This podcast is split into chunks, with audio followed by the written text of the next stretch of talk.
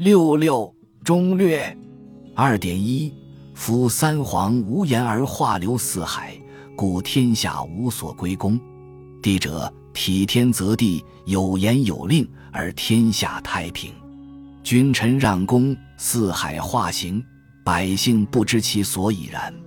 故使臣不待礼赏有功，美而无害。王者治人以道，将心服之，社举备衰，四海会同，王直不废。虽有甲兵之备，而无斗战之患。君无疑于臣，臣无疑于主。国定主安，臣以义退，亦能美而无害。霸者治事以权，节事以信，使事以赏。信衰则事疏，赏亏则事不用命。译文：三皇没有言论，而教化流行四海。所以天下人都不知道归功于谁。武帝体察天效法地，有言论，有命令，从而天下太平。君臣有功，互相推让，四海之内教化传播，百姓不知出现这样局面的原因。所以使用臣下不必依靠礼请和奖赏有功，君臣关系就能和美而没有妨碍。三王用道制约人。使人心悦诚服，设立规矩防备世道衰退，使天下诸侯前来朝见，朝廷的官职不废。虽有甲胄兵器准备，却没有战争的祸患。君主对臣下没有怀疑，臣下对君主也没有怀疑。国家稳定，君主平安，臣下以大义身退，君臣之间也能和美而没有妨碍。五霸用权数制约事，用信任结交事，用奖赏使用事。信任减弱事就会疏远，奖赏减少事就会不服从命令。段义，本段描述了三皇五帝、三王五霸的政治情况，具有明显的厚古薄今色彩。按照他的说法，时代越古越理想，社会越发展，人心越不古。离理想社会越远，显然是一种倒退的理论。二点二，军事曰：出军行师，将在自专；进退内御，则攻难成。译文：军事说，出兵行军，将帅军务在于自行决断。如果一进一退都由朝廷控制，那么战功难成。段义，本段说的是将在外君命有所不受的道理。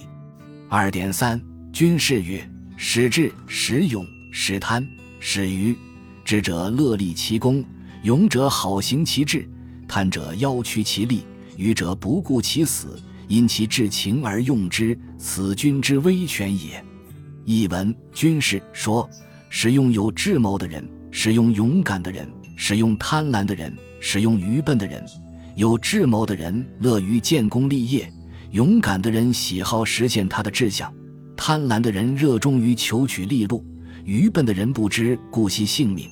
根据他们最根本的特点来使用他们，这是军中微妙的权术。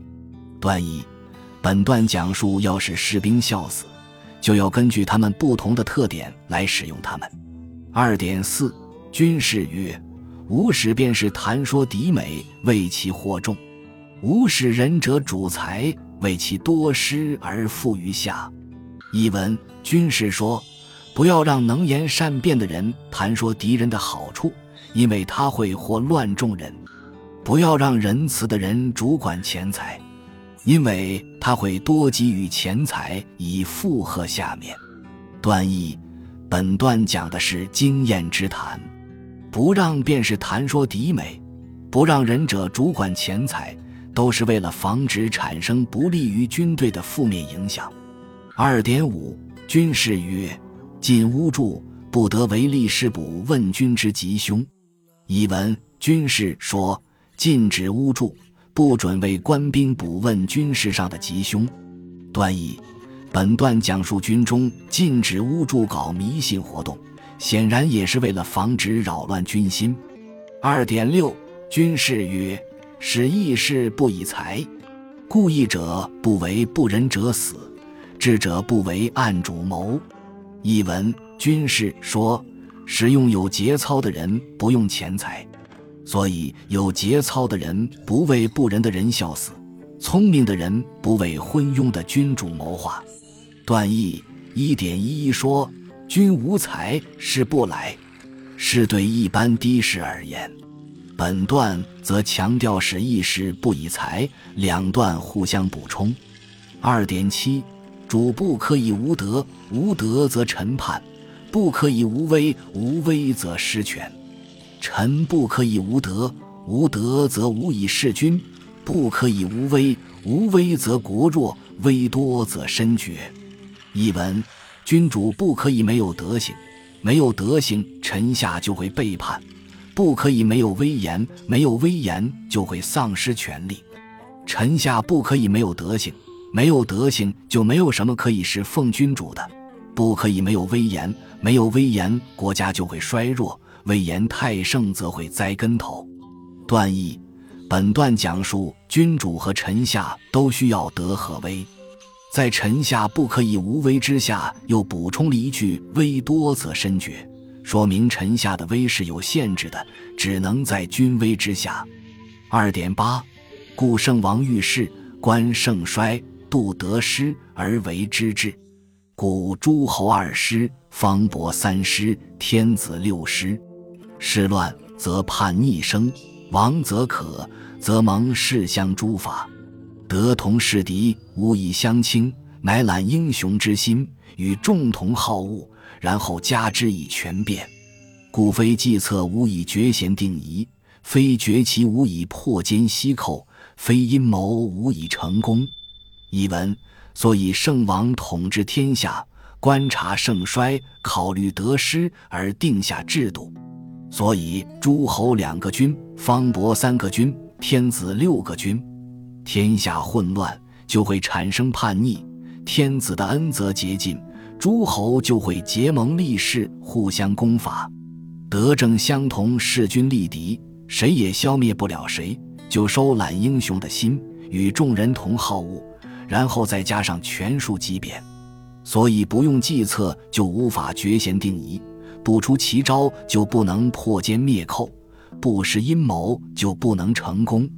段义，本段主要讨论了乱世诸侯互相攻伐，在势均力敌的条件下谁能取胜的问题。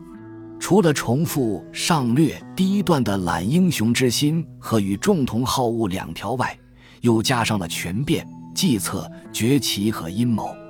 二点九，圣人体天，贤者法地，智者失古。是故三略为衰世作。上略设理赏，别奸雄，助成败；中略察德行，审权变；下略陈道德，察安危，明贼贤之咎。故人主身小，上略则能人贤擒敌。身小中略，则能欲将统众；身小下略，则能明盛衰之源，审治国之计。人臣身小中略，则能全功保身。夫高鸟死，良弓藏；敌国灭，谋臣亡。亡者非丧其身也，为夺其威，废其权也。封之于朝，及人臣之位，以显其功。中州善国以富其家，美色珍玩以说其心。夫人众义和而不可足离，威权一语而不可足矣。韩师霸君，存亡之阶。故弱之以位，夺之以国，是为霸者之略。故霸者之作，其论博也。存社稷罗英雄者，忠略之士也。故事主密言。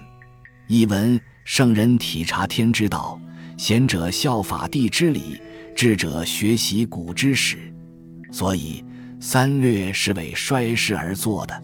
上略设立礼赏，识别奸雄，显示成败；中略区别德行，研究权变；下略陈述道德，考察安危，说明残害贤人的罪过。